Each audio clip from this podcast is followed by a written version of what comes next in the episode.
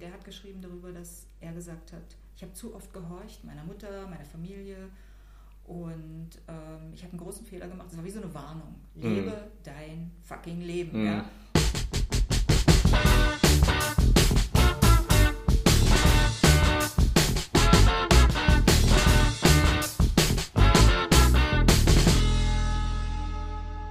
Herzlich willkommen wieder zurück bei Redbug Radio. Ich habe in einer der ersten Folgen ja schon mit Uwe relativ ausführlich über Graphic Novels gesprochen. Heute haben wir noch Katrin dabei und sind somit seit langer, langer Zeit mal wieder zu dritt. Hi, freut mich sehr. Hallo. Hi. Ihr habt gemeinsam ja schon äh, zwei Graphic Novels rausgebracht. Einmal den Fänger, über den ich mit Uwe auch relativ ausführlich in der Folge zu Graphic Novels gesprochen habe. Und dann den Graphic Novel Atem holen. Richtig? Richtig, mhm. ja. Genau. In, in welcher Reihenfolge kamen die raus? Erst. Also der Fänger war unser erstes, mhm. unsere erste Zusammenarbeit bei Graphic Novels und dann haben wir Atemholen rausgebracht. Und es gibt noch eine dritte Graphic Novel in unserem Verlag, die äh, äh habe ich mit jemandem anders gemacht, mit einem amerikanischen mhm. Autor. Mhm. Äh, Shadow. Shadow, genau. Über den Hexenmeister. Ja, genau. Mhm. Ja, wie hieß der noch? Ich, da steht immer nur B. Morris Allen. Ja, der heißt B. Okay. B. Morris Allen. B. Morris Allen. Ja. Okay. Also mich interessiert ein bisschen daran, wie sieht das aus bei euch? Habt ihr, wenn ihr gemeinsam ein Graphic Novel, an einem Graphic Novel arbeitet und den auch rausbringt, habt ihr da irgendwie sehr klar aufgeteilte Aufgabenbereiche? So jeder so seine Kompetenz? Katrin kümmert sich um den Text und du zum Beispiel um die Bilder? Oder wie sieht das aus? Also beim Fänger, mm, man muss jetzt sagen, der Fänger war eine sehr schmerzhafte Geburt, weil wir erstmal rausfinden mussten, wir, wir arbeiten nicht so gut zusammen, wie man vielleicht denken sollte. Jedenfalls künstlerisch sind wir sehr unterschiedlich und auch sehr haben andere Arbeitsweisen. Mhm. Uwe ist immer mehr so, ich stürze mich rein und wurschtel es zurecht und ich bin so, wie ich brauche einen Plan und ich will mhm. auch wissen, wie es nachher aussieht und ich will auch eine klare Vision, was es wird und lass uns erstmal darüber reden, wie es später aussieht. Und das, ähm, darüber können wir uns auch sehr lange streiten dann. Aber er sagt immer, lass uns erstmal anfangen. Und ich so, nee, lass uns erstmal überlegen. Mhm. Ne? Ähm, und bei dem Fänger war es dann auch erstmal die Überlegung, was nehmen wir? Und wir sind dann, haben gesagt, wir nehmen, um es uns mal ganz einfach zu machen, die berühmteste Geschichte der Welt, mhm. die die meisten Menschen auf der Welt kennen. Google, Google, das ist der Rattenfänger von Hameln. Mhm. Kennen sogar die Chinesen. Super. Wir sahen uns schon auf der ganzen Welt ja. mit, diesem, mit diesem Format. Ist ja ganz einfach, die Geschichte ist da. Jetzt nur noch ein paar Bilder dazu malen. Mhm. Und ehrlich, dann ging es los. Ne? Also, weil erstmal war die Frage, die größte Frage, glaube ich, war digital oder analog. Mhm. Und da musst du eigentlich erzählen, wie dein Prozess da war. Naja, zuerst hatten wir wirklich gedacht, wir machen das ganz analog und ich habe auch ähm, mich reingestürzt, habe erstmal ähm, ganz analog Zeichnungen gemacht, mhm. Collagen mhm. gemacht, mir überlegt, wie könnte das aussehen, äh, wie könnte dieser Fänger aussehen, dieser Rattenfänger, also ja. dass der hinter nur noch der Fänger heißt. Ähm, das hat auch mit Katrins Text zu, zu tun. Und ja, ich habe wieder mit Teerzeichnungen gearbeitet und Zeichnungen gemacht und mit Papier ausgeschnitten und so weiter. Und eine ganze Reihe von Zeichnungen gemacht, mit, der wir, mit denen wir aber alle nie so ganz zufrieden waren. So, mhm. ja? Und es war auch gar nicht so klar, wie detailliert das ist, wie detailliert wird, wird die Geschichte erzählt. Und dann ging das eigentlich immer so hin und her zwischen dem, was Katrin an Text hatte. Ja. Und das, was ich an Bildern vorgeschlagen habe. So, ja. Und manchmal war das so, dass einfach dann später tolle Bilder entstanden sind. Mhm. Und der Text sich da, daran orientiert hat. Und manchmal war das so, dass Katrin sagte, der Text muss noch reduzierter sein, noch reduzierter sein. Mhm.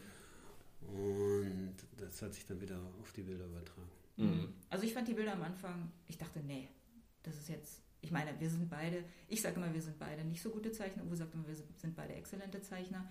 Ich meine damit, dass so, wir sind jetzt nicht so Leute, die man nehmen kann und sagen kann, mal mir mal ein Pferd. Das ist das Typische. Wenn du sagst, du bist Künstler. Ich kann ein richtig sagen, gutes Pferd malen. Ich kann einen guten Pferdekopf malen. Seit ich in der vierten Klasse bin, kann ich das. Weil ich ja, habe wieder mal so eine Abkürzung gemerkt. Ah, weißt du? So, den Pferdekopf, den mhm. man immer, immer weiß, man mhm. immer die gleichen Linien. Ja, so ist ja auch Zeichnen lernen. Ja. Aber wir kommen natürlich mehr so von einem ein Zeichenprozess ist ein, äh, kriegt einen inneren Anstoß zu einer Frage, die man klärt. Mhm. Und was dann entsteht, ist, ist eben eine künstlerische Zeichnung. Und die, die sieht eben ein bisschen anders aus als ein Zeichner-Zeichner, der sein Handwerk lernt und sagt, ja. ich kann alles abzeichnen, weil ich meine Abkürzungen habe und weil ich, keine Ahnung, oder auch ein, ein typischer Graphic Novel-Zeichner hat eben auch so seine, seine sage ich mal, Abkürzung. Der, der lernt dann Menschen zeichnen, hat seinen Style. Die Menschen kriegen immer, die Haare sehen aus wie kleine Dreiecke, hm. weißt du so, die Augen ja, ja. sehen aus wie Unterteller. Und nichts Negatives daran, nur diese Art von, diese Art von ähm, eigentlich Grammatik oder Sprache hatten wir nicht. Wir hatten nur unsere künstlerische, ähm, so wie wir es immer als Künstler machen. Wir hm. stellen uns eine Frage und dann wursteln wir uns durch. Ja. Und da entstehen dann Kunstwerke mehr als eine Zeichnung im landläufigen Sinne. Mhm. Deswegen war uns ganz klar, diese Graphic Novel wird sowieso eher eine künstlerische Graphic Novel werden. Mhm. Und dann aber so wie, wenn es dann zu sehr bilderbuchartig wurde, war ich eigentlich nicht so zufrieden, weil ich hatte mir irgendwie so, ich hatte so eine Vorstellung von Layern und mhm. von Landschaft und so. Und Bilderbuch so. war am Anfang der Fall oder warum mochtest du das nicht so? Ich fand es einfach so, ich dachte mir, na, da haben wir nichts Neues beizutragen. Okay. Ich sah auch digital, ohne dass ich was Konkretes gesehen habe, ich habe Uwe, glaube ich, sehr gequält damit, dass ich mal gesagt habe, lass uns doch mit Fotos arbeiten, weil ich kann sehr gut, also Fotos, glaube ich, bin ich stark und, mhm. und, Photoshop fasziniert mich. Lass uns doch mal Layers mit Fotos legen und dann die Zeichnungen da zusammenführen zu, zu Fotos. Mhm. Und dann haben wir tatsächlich mit Fotos angefangen oder ähm, dann erst ich und dann Uwe und dann Fotos hinter Zeichnungen zu legen auf dem Rechner. Mhm. Und da wurde es richtig crazy, glaube ich. Ne? Ja. Und da hat dann Uwe auch gesagt, also okay, ich verstehe, aber da muss ich jetzt erstmal eine eigene Sprache entwickeln, in der Art so zu arbeiten. Hm. Richtig? Ja, so ungefähr ist es gewesen, ja. ja. Und da aber, das war wirklich zum Teil, ich glaube, wir haben uns fast, wie das oft so bei uns ist, wirklich äh, sehr wehgetan in der Phase. Mhm. Also, weil ähm, es ist sehr schwer, so ein, so ein, es ist immer schwer, wenn man künstlerisch in einen Bereich geht, den man nicht, wo man neu ist. Mhm. Und sich dann natürlich, äh, wenn man den anderen kritisiert oder kritisiert wird, fühlt man sich immer sehr persönlich getroffen. Ja. Also war ich dann sehr stolz, als wir auf einem Level waren von, doch, doch, Moment mal, die Zeichnung ist gut. So, so in die Richtung sollten wir gehen. Wir mhm. waren an einem Punkt. Und irgendwie war es vorher noch so, dass wir gesagt haben, wir arbeiten parallel an den Zeichnungen. Das haben wir auch bei einigen gemacht. Das heißt, also Uhr hat eine, ich sage jetzt mal, man legt eine Datei an ähm, in Photoshop, man scannt seine Zeichnung rein, man baut mhm. in ein Foto ein und dann ging das immer so hin und her. Und ich habe gesagt, nee, ich würde das so machen. Und dann zurück zu Uwe. Und Uwe hat gesagt, oh, nee, mh, mm, ich, da ist so viel Farbe. Ich habe den Regler mal runtergezogen. Also, also ja. Es war dann sehr klar, meine Farbvorstellungen ja. wurden, gingen verloren in diesem Prozess. Mhm. Nix da, keine ja. Farbe. Wir bleiben Sepia. Ja? Das sind eindeutig Uwes Farben. Und ich fand es dann aber auch habe dann gesagt, ja, okay, das ist mein Zugeständnis. Mhm. Wir nehmen deine Farbpalette. Mhm. Ich finde aber die Farbe gerade da sehr gut gewählt. Das, Gut gesehen. Ja. also das hat einfach so irgendwie... Wir können uns auch jetzt streiten. also in der Erinnerung an unsere Dame. Nein, also ich fand, ich fand, also ich habe aus meiner Erinnerung haben wir uns nicht so, so sehr wehgetan. Ähm, Erinnere mal das Gespräch in Italien in diesem Supermarkt.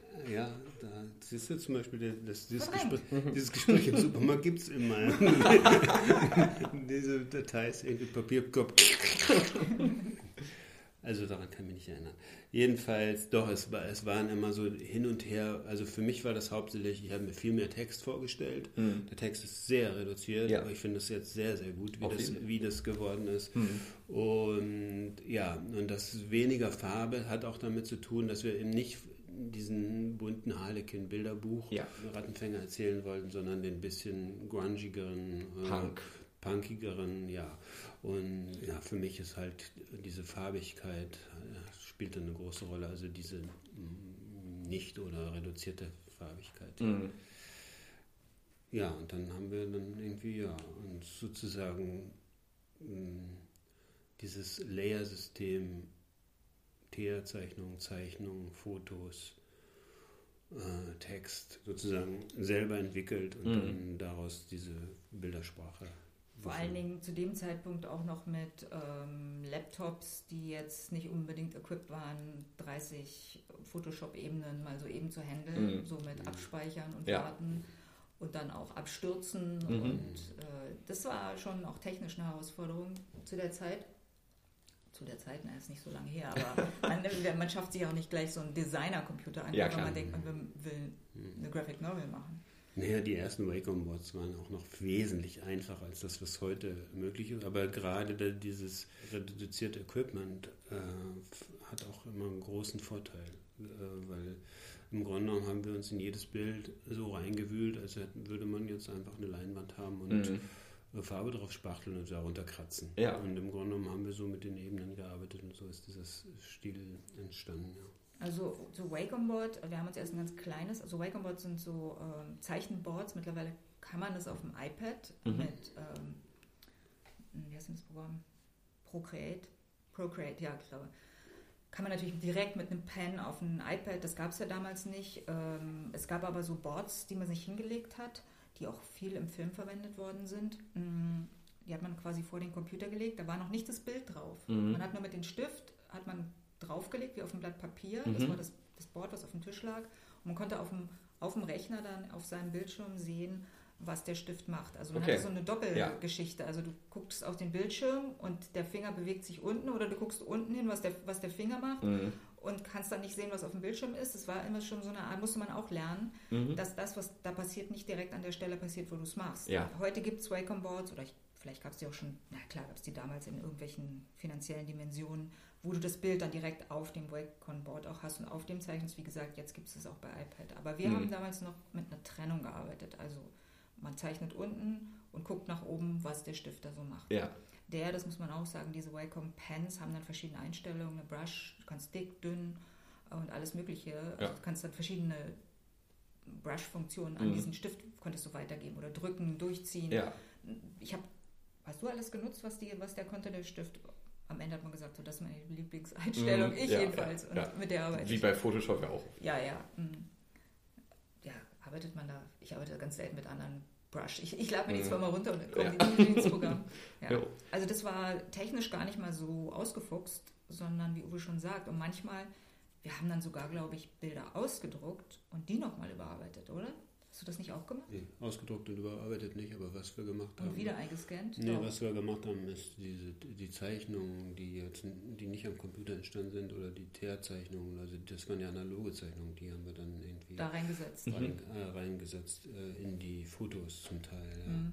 Aber also, es gab vielleicht sogar die Idee, also oder ich wenn du einen Farbausdruck machst, puh, ja, dann bezahlst du da Geld und dann malst du wieder drauf und dann scannst es wieder ein. Da ja, geht ja, ganz viel verloren dann mhm. an irgendeinem Punkt. Ne? Also habt ihr so eine gute Balance gefunden dann zwischen halb analog, halb digital praktisch? Nee, eigentlich wurde es zum Schluss, es wurde immer digital. Okay. Am Anfang hat er gezeichnet und wir haben die Sachen reingesetzt über die Fotos, aber zum, äh, mit immer mehr Fertigkeit mit dem Wacom-Board kann man natürlich mit dem auch zeichnen. Mhm. Man braucht nicht, benutzt es wie ein, wie ein Blatt Papier. Ja. Meine Erinnerung waren, war das dann die Überhand. Mhm. Fotos einleeren und, und ja, ja, das war halt, das stimmt, es ist mehr am Rechner passiert als mhm. analog, ja, das stimmt schon. Und als wir dann, um dann sozusagen jetzt zu Hobson auf Atemholen gegangen sind, hatten wir diese Technik und haben, haben wir da überhaupt analog gezeichnet? Irgendetwas bei Atemholen?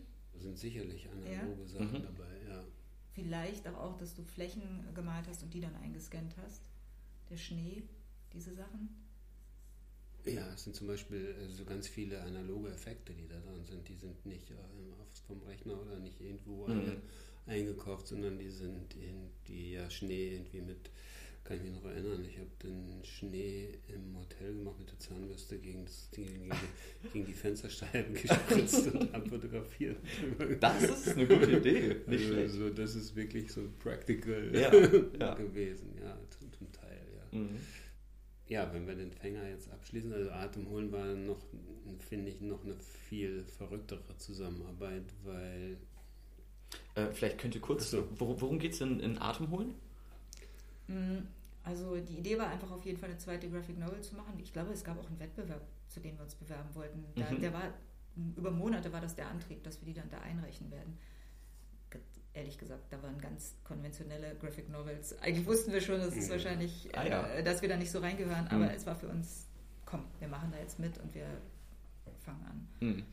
Und dann die Geschichte, wir haben beides, sowohl die Geschichte als auch die Bilder in einer Art von mh, mm, assoziativem Stil entwickelt. Okay. Also eigentlich ging es um Uwes Geschichte, deine Geschichte. Ja. Und da haben wir dann Dinge auch zum Teil aus unserem Leben oder Gespräche reingemixt. Also ich war auch verantwortlich für Dialoge und habe dann immer so Dialogseiten, die zwischendurch auftauchen, waren echte Gespräche, die wir geführt haben. Mhm. Ja, echt. Also in, ähm, diese Gespräche gab es. Mhm. Und manchmal haben, mm, aber die waren nicht gestaged, die äh, in der Erinnerung haben wir sie aber dann manchmal nachgestellt. Also ja. haben uns an den Tisch gesetzt und haben gesagt, da mache ich jetzt einfach eine Fotoreihe, wie wir da am Tisch sitzen. Und die habe ich dann benutzt, um daraus wieder die Dialogseiten zu machen, wo wir uns so richtig sprechblasenmäßig mhm. unterhalten über Dinge. Und Uwe hat in der Zeit große Panels gemacht, also im Grunde um, Zeichnungen auch, aber im Rechner, nicht nur analog. Ne? Das war auch ein Mix. Also das war hauptsächlich am Rechner, ja, ein paar Sachen sind auch analog passiert, aber das Interessanteste für mich war da, dabei, dass, äh, dass ich an verschiedenen Projekten gleichzeitig gearbeitet habe. Mhm. Und das für mich gar nicht eine Arbeit gewesen ist, Atemholen, sondern ich hatte, hatte irgendwie ganz verschiedene Zeichnungen. Ich hatte diese Wintertraumsequenzen, äh, die habe ich gezeichnet. Das war für mich ein eigenes Projekt. Dann habe ich ähm, viele Zeichnungen gemacht, als ich mit äh, Lenny in England war und er Wars gedreht hat. Da habe ich ihn ja begleitet. Mhm. Und das hat äh, mich sehr beeindruckt, vor allem die, die äh, gar nicht so sehr die Filmarbeiten, sondern sein, sein Waffentraining und mhm. äh, diese, diese, diese Dinge und haben mich irgendwie zurückkatapultiert zu meinem Großvater, der im Krieg war. Also diese Sachen, mhm. die haben sich so vermischt. Und gleichzeitig hat, hatte ich ja, habe ich ja diese Asthma-Krankheit entwickelt und damit habe ich mich beschäftigt. Da habe ich mhm. also auch Zeichnungen zugemacht. Deswegen und, der Titel? Ja, ja, okay. genau. Mhm. Und das waren für mich drei, vier, fünf komplett unterschiedliche Projekte. Mhm. Und Katrin hat dann die, also für mich unvorstellbare Leistung gebracht, das, daraus, das zusammenzufügen. Daraus eine Struktur in, zu entwickeln, ja. die, die ein konsistentes äh, Werk ergibt. Mhm. Ja. Und hat das in verschiedene Kapitel äh, unterteilt und gegliedert. Und ja, eben diese Dialogszenen immer sozusagen als Breaks von einem Kapitel okay. zum nächsten hm. äh, dazugefügt. Ne? Hm. Also, du hast ja auch zu der Zeit, hat Uwes Mutter ihm, nachdem dein Vater gestorben ist, ne, so ein Mäppchen gegeben mit Briefen von seinem Opa, aus, die aus der Gefangenschaft zurückgeschrieben hat. Mhm. Das waren wirklich so pergamentdünne Blättchen, handgeschrieben und die man, wenn man sie so aufgehalten hat, fast das Gefühl, die zerbröseln ja. in der Hand. Und Uwe hat die gelesen und wollte die auch alle transkribieren, also die, mit, mit, auf dem Computer mhm. abschreiben. Ne? Hast du die alle oder teilweise? Also ich hatte mir das eigentlich vorgenommen. Ich hatte diese, diese Briefe hatte ich schon mal von meiner Oma in die Hand bekommen, mhm. als sie noch lebte. Und dann da habe ich mich damit beschäftigt. In meiner Kriegsdienstverweigerungszeit damals war, musste man, ah, ja. wurde man mhm. noch eingezogen und so weiter. Dann ähm, da waren viele Argumente mhm. Äh, drin. Dann hatte ich die aber wieder vergessen und nachdem dann meine Großmutter gestorben war und das irgendwie zu meiner Mutter gekommen ist, hat, irgendwann hat sie die dann ausgekramt und mhm. mir gegeben. Und dann habe ich gedacht, okay, jetzt. Äh, und das war wirklich so eine, so eine dicke Mappe und alles wirklich ganz kleines, dünnes Papier. Und, und da ich wahrscheinlich der Einzige bin noch in der Familie, der Sütterlin lesen kann und diese mhm. Handschriften entziffern kann. Mhm. Habe ich gedacht, mache ich das und schreibe ich das alles ab auf den Rechner. Ja. Bin dann aber nur bis zum 10., 12. Brief gekommen, weil wenn man sie dann alle hintereinander liest, dann doch sich sehr viel wiederholt, mhm. sehr viel nicht geschrieben wird, ja. was man ja, nicht geschrieben worden ist und sehr viel, sehr viel, was mich wirklich sehr beeindruckt hat oder betroffen gemacht hat, obwohl man wirklich ganz, ganz wenig Papier nur zur Verfügung hatte, ist da 95% Floskeln mhm. stehen da dran. Okay, ja. Und das mag einerseits daran liegen, dass ja mein Großvater jetzt kein Literat ist und nicht so sehr gewohnt war, wahrscheinlich viel zu schreiben. und andererseits aber auch Briefe damals in der Zeit halt so geschrieben wurde. Ja. Ich nehme den Stift nochmal auf und Mhm. schreibe dir ein paar Zeilen, weil das halbe Blatt schon voll, ohne dass man ein Wort gesagt Ja, hat, ja, was Bedeutung hat. Mhm. Und ja, das fließt dann auch damit mit Mhm. ein, so, ja. Vielleicht sind das aber auch die Sachen, die in der Zeit dann wichtig sind. Also gerade so, hey, mir geht's gut, ich hoffe dir auch. Also ich kenne das nur, weil Mhm. der Bruder von meiner Oma war auch an der Front und meine Mutter ist gerade dabei, seine Briefe zu äh, transkribieren.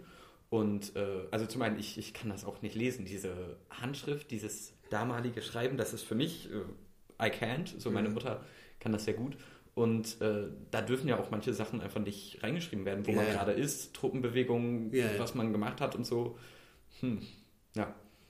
Aber okay, das ist alles da mit reingeflossen dann. Also, Ja, also ja. Die Mappe, die gibt's, da gibt es ein Bild von, von, ich glaube, es steht auch ganz in dem Buch. Also ich versuche die Briefe, also es gab für uns irgendwann so die Erkenntnis, dass diese Atemkrankheit, und Uwe meinte auch, ich glaube, ich habe mir das abgeguckt von meinen ganzen Opas, die Steinstaublunge hatten, bergbaumäßig. hm, Und ist das nur so, ein, so eine schlechte Angewohnheit, die jetzt aufpoppt, wo ich so langsam in das Alter komme, wo ich sie beobachtet habe? hm, Und dann haben wir gedacht, naja, wenn das so ist, dann muss man sich einfach damit beschäftigen, weil das wie so ein Ruf aus der Vergangenheit ist, da sich nochmal zu fragen, was man da eigentlich kopiert oder was man da braucht Mhm. oder sucht.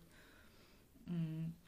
Und äh, dann kam auch dazu, und ich weiß nicht, wie, wie die das gekommen ist, aber es passte irgendwie, die Arbeit im Palast der Republik, die Uwe eine Zeit lang gemacht hat, also die Fotodokumentation in der Zeit, als er im Denkmalamt gearbeitet hat. hm.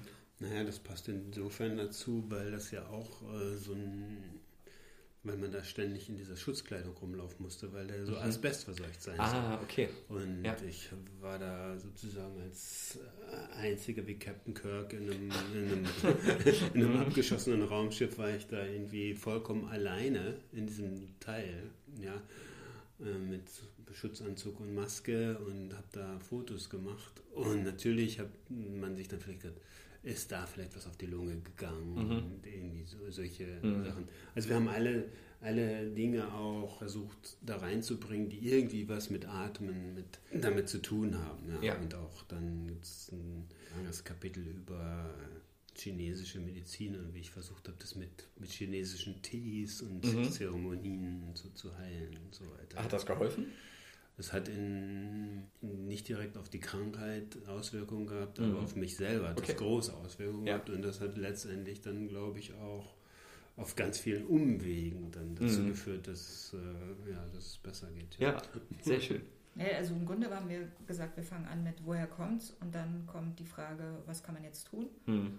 Ähm, Und da auch mit einbezogen, dass es äh, Uwe zum Teil sehr schlecht ging, weil wenn man nicht die richtige Heilung findet, ähm, macht man sich ja durch die Medikamente, die man so angeboten kriegt, zum Teil eher krank, Hm. kranker, Hm. was auch passiert ist.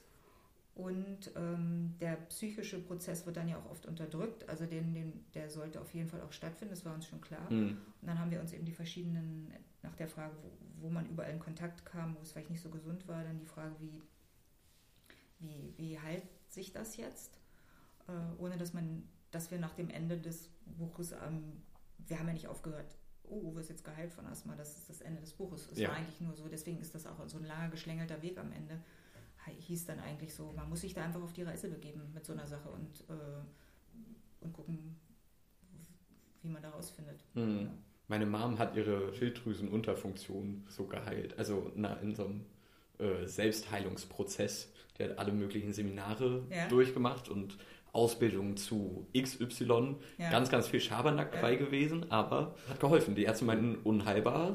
Sie leben für den Rest ihres Lebens mit so einem Kloß äh, am Hals. Das sah wirklich komisch aus. Ja? Und ging weg. Ja? Und dein, dein Asthma auch.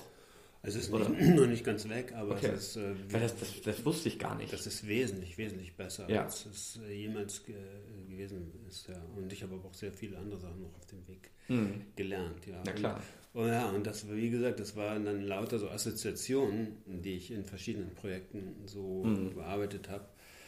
Äh, immer parallel und ja, und dann hat Katrin das irgendwie genommen und daraus Mhm. eine Struktur entwickelt, sodass wir das als Graphic Novel rausbringen Ja. können. Und natürlich ist dann auch jedes Kapitel hat sozusagen so ein bisschen seinen eigenen Style. Hm.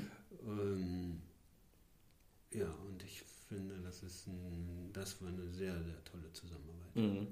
Also so unterschiedlich eure Ansätze, mit denen ihr an ein Kunstwerk rangeht, auch sein können, so gut ergänzt ihr euch dann doch bei sowas. Naja, also ich, um nochmal zurückzukommen, also wo du auch gerade von deiner Mutter erzählst, mhm. diese Krankheit, dass eine Krankheit eben sehr stark mit, mit inneren Prozessen zu tun hat und aus verschiedenen, ähm, das ist nicht nur eine, mhm. das ist nicht, dir fehlt was, hier gebe ich dir was oder ähm, da hast du was, dann schneiden wir was. Ne? Das mhm. ist eben so dieses Schnelle. Ja. Das, das war ein Prozess, in dem wir uns schon sehr lange auseinandergesetzt haben, weil man wird ja so, man, als Kind wird man so einfach so unschuldig krank und dann mhm. später wird man so richtig ja. spooky krank. Ja. Ähm, und das Lustige ist bei, bei Asthma, dass die alle sagen, also Asthma ist einerseits unheilbar, andererseits gibt es dann diesen, diesen Ausspruch von den Ärzten, man verliert sein Asthma. Sonst mhm. würde man es irgendwie, weiß ich auch nicht, irgendwo mhm. liegen lassen. Ja, ja. So, ah, okay. Und das ist interessant, ja. Das ist eine Krankheit, wo, wo dieser Sprachgebrauch da ist. Man mhm. verliert sie. Also, mhm. womit man eigentlich meint, die Ärzte wissen auch nicht, warum es weggeht. Ja. ja. So wie mit deiner Mutter, wieso die jetzt heil ist, darüber können wir nichts sagen. Und da Leute, die sich auf diesen Pfad begeben, meist nicht mehr zurückberichten zu Ärzten, mhm. ähm, gibt es diese Geschichten im Grunde auch gar nicht, außer jemand macht sich auf die Suche und, und, und sucht die dann richtig. Ja. Ne? Ja. Und für uns war schon, dass wir das zeigen wollten, auch in der Geschichte, also wenn man überhaupt davon redet, ob man jetzt da so ein, soll ja nicht so ein Erbauungsbuch werden oder ein Erbauungsgraphic Novel, aber trotzdem hat uns sehr beschäftigt, dass, dass die Antworten bei den Ärzten immer so kurz griffen Mhm. Also hast du eine Allergie also mhm. und hier ist das Cortison. Ja. Und dass wir das Gefühl hatten, es gibt, die Antworten sind so lang, ja, und dass man, das, dass man sagt, ähm, kein Stress, so kann man das auch machen. Ja. Und letztendlich wird das dann eben auch in der Art, wie wir die Graphic Novel macht, wiedergespielt. Mhm. Jedes Kapitel, jeder Schritt in der Graphic Novel war so Neuland. Mhm. Und man findet eine Lösung für ein, für ein Bild oder für eine Ästhetik und für eine Zusammenarbeit. Und am Anfang gedacht, steht das dann jetzt einfach so nebeneinander? Das, müsste das jetzt nicht ein Look sein? Ja. Also wenn du jetzt so eine Graphic Novel ausschlägst, hast du meist das Gefühl so, boom, alles hat so eine Einheit. Ästhetik, genau. Ja. Mhm. Und das war schon klar, dass so werden wir das nicht machen, weil so, so ist das Leben nicht und so ist dieser Heilungsprozess auch nicht. Ja. Es gibt nicht, ich bin krank, ich kriege ein Medikament, ich werde gesund. Es gibt nur von einem Prozess in den nächsten mhm. und diese losen Kapitel sind eigentlich auch so Stadien, in die man dann geht mhm. mit dieser Sache ja. Ja, auf jeden Fall. Das ist ein sehr äh, schönes Statement. Ich weiß nicht, arbeitet ihr gerade auch wieder zusammen am Parzival? Oder machst du den, ist das dein Solo-Projekt? Also, der, der Parzival ist erstmal mein Solo-Projekt insofern, ähm, dass ich auf diesen, dass ich ja, in meinem Literaturstudium irgendwie sehr, sehr viel gelesen habe, aber der Parzival eins der Bücher gewesen ist, jetzt schon einen besonderen Eindruck auf mich gemacht haben. Dann, mhm. ja, so wie man das so hat. Man liest massenhaft Bücher und dann ja. hat man vielleicht fünf, sechs oder so, wo mhm. man denkt, oh, die sind life-changing, ja. Mhm. Und mit dem habe ich mich immer wieder beschäftigt. Könntest du aus dem FF die sechs nennen, die für dich life-changing waren? Also aus dem FF, ähm, hatte man, das ist auf jeden Fall, waren das noch, sind das noch die Wilhelm Meisters Lehrjahre, ja, mhm. und dann glaube ich von Hubert Winkel, wenn es soweit ist, hat mich sehr beeindruckt. Ähm, dann Thomas Kling als Gedichte, mhm. ähm, würde ich sagen. Und Peter Handke die Wiederholung. Mhm. Also das sind, glaube ich, okay. also ja, ich bin kein großer Handke-Fan, aber ähm, das Keiner, da bist du jetzt wahrscheinlich. bin ich jetzt im Kreuzfeuer? Nein. Nee, nee, nee, nee. Also wir wollen jetzt hier keine Handgediskussion ja. führen. Da können wir auch machen. Aber dass du diese Bücher sagst, hätte ich jetzt nicht gedacht. Na, was hättest du denn gedacht, was ich sage? Nee, ich sage jetzt nicht, was ich sage. Aber man hat ja parallel, denkt man sich seine eigenen. Hast du sechs Bücher, die du sofort nennen könntest? Äh, also Sprach Zarathustra war das Buch, das äh, ja? meinen meinen intellektuellen Anspruch an Literatur, glaube ich, mhm. äh, maßgeblich verändert hat äh, Hermann Hesses Steppenwolf. Der hat mir sehr geholfen, oder das war auch so von wegen, oh, oh mein Gott, die Welt ist so scheiße und mhm. oh ja, danke Hermann Hesse, es gibt mhm. noch mehr. Aber ähm, dann äh, Dostoevsky fand ich sehr gut, konnte ich mich aber nicht durchquälen durch Schuld und Sühne, weil, weil mir das irgendwann zu, zu depri war, also einfach zu trist. Und ähm, ich fand Siddhartha auch von Hesse extrem gut eigentlich auch alles von Nietzsche, würde ich auch mit, mit reinhauen einfach. Ähm, auch seine, äh, seine Gedichte und Aphorismen richtig crazy gut. Äh, Goethes Faust. Goethes Faust fand ich unfassbar ansprechend. Und ja, ich glaube, da, das sind ungefähr fast sechs. Komm, Katrin, du bist die Letzte in der Reihe. Ich merke gerade, ich sehr. Ich habe ja nun, ich muss sagen, ich habe bestimmt tausend Bücher in meinem Leben gelesen. Also ich, bei sechs ist es schon ein bisschen unfair. Das ist mhm. wahrscheinlich, was mhm. mir jetzt einfällt. Es gibt aber Bücher, wie du sagst, ähm, die man, wo man so richtig sich noch erinnern kann, wann man sie gelesen hat und die auch einen Impact hatten, weil man in der Zeit, und ich würde sagen, jetzt wenn ich mal die, ich hatte Kinderbücher, die mich sehr beeindruckt hatten. Es ist, glaube ich, kein Zufall, dass ich Jugendbuch schreibe. Mhm. Also Erich Kästner, ich erinnere mich, habe ich das fliegende Klassen habe ich beweint unter der Bettdecke. Ja. Ich weine nicht. Als Kind habe ich nicht geweint. Heute mhm. weine ich, aber als Kind habe ich nicht geweint. Und da habe ich geweint, weil mich das so mitgenommen hat. Mhm. Ähm, und ich fand Krabat von Ottfried Preußler oh, so ja. ein Buch, wo ich oh, dachte, ja. bäh, mir geht der Kopf auf. Mhm. So kann man für Jugendliche, also das war für mich mehr als ein Jugendbuch. Ja.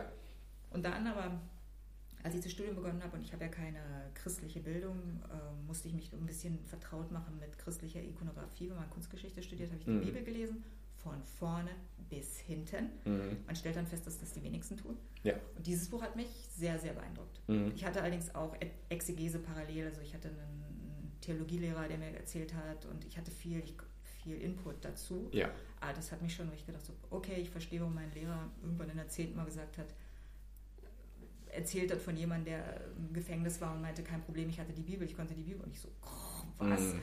Ja, doch, kann ich nachempfinden. Ne? Und ich habe, nachdem ich, ich glaube, was auch wichtig war, mein erstes Erwachsenenbuch, nachdem ich aufgehört habe, Kinderbücher zu verschlingen und Jugendbücher zu verschlingen, mhm. war Krebsstation von Solzhenitsyn. Das war so ein Buch, was, wie du sagst, vollständig deprimierend, mhm. aber so wie du liest Kinderbücher, das geht halt immer nur darum, heiti heiti, ja? ja? Und die Probleme sind auch, werden natürlich gelöst am mhm. Ende. Also da bleiben keine Probleme stehen in mhm. Kinderbüchern, wird einem dann plötzlich klar oder Jugendbüchern. Irgendwie gibt es immer eine Lösung, ja. Und dann so Krebsstation und da sterben die Leute dann erstmal mal so weg. Mhm. Ja? Und man so, mhm. oh, okay. Ja. Dann Jack London, die, ähm, die, wie heißen es, die Inseln, die abenteuerlichen Inseln, gibt es auch noch ein Adjektiv davor. Mhm. Wahnsinnig beeindruckt, weil es da um diese Pestinseln geht, auf die die Leute in Haiti gesetzt wurden. Ah. Also ich weiß nicht, wenn man sagt so, nicht Abenteuer, aber so Reiseroman, mhm. ich weiß nicht, warum ich das heute beeindruckt hat. Ich getraue mich gar nicht, es nochmal zu lesen. Ja, ja. Weil ich denke, okay. oh Gott, wenn ich es jetzt nochmal lese, dann dann habe ich alles von Molière gelesen und Molière, mhm. da war ich 20 nach der Uni, hat mich total gekriegt für was Humor macht in Sprache. Mhm. Finde ich irre. Und ich habe auch den Faust gelesen und ich habe Faust 1, 2 und keine Ahnung was. Mhm. Und das war, das war so hart wie die Bibel. So. Mhm. Hast du alle Bände gelesen oder nur den ersten? Es, es gibt doch nur zwei, oder? Oder gibt es noch einen? Gibt es drei? Gibt es drei?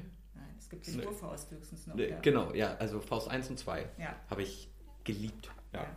Also habe ich auch, weil man hat mich sehr so die Frage, wie man äh, zu, schuldig wird im Leben, dass man eigentlich nicht rauskommt. Mhm. Das fand ich sehr beeindruckend, diese moralischen Sachen. Also ja, das wird mir jetzt klar, doch das waren. Und ich habe gelesen Mars von Fritz Zorn, was mich auch beeindruckt hat, über einen Typ, der selber Krebs hatte mhm. und an Krebs gestorben ist und das Buch quasi geschoben hat vor seinem Tod. Okay. Und der hat geschrieben darüber, dass er gesagt hat, ich habe zu oft gehorcht, meiner Mutter, meiner Familie. Und ähm, ich habe einen großen Fehler gemacht. Das war wie so eine Warnung. Lebe mm. dein fucking Leben. Mm. Ja? Und ich war mh, hm, 19, ich glaube, ich war noch in der Schule und ich habe gesagt, auf keinen Fall darf mir das passieren. Ja. Weil er hat immer gesagt, er wirklich, es war wirklich eine Beschwörung, wie er gesagt hat. Äh, hör nicht auf das, was andere sagen, tu nicht das, wo alle sagen, das musst du tun, finde auf jeden Fall deinen eigenen Weg. Ich hätte ganz anders leben müssen sterbe jetzt, aber mhm. ich habe es nochmal aufgeschrieben. Ja, ja. ja. Das, das habe ich sehr beeindruckt und ich weiß gar nicht, ob ich das literarisch gut finde.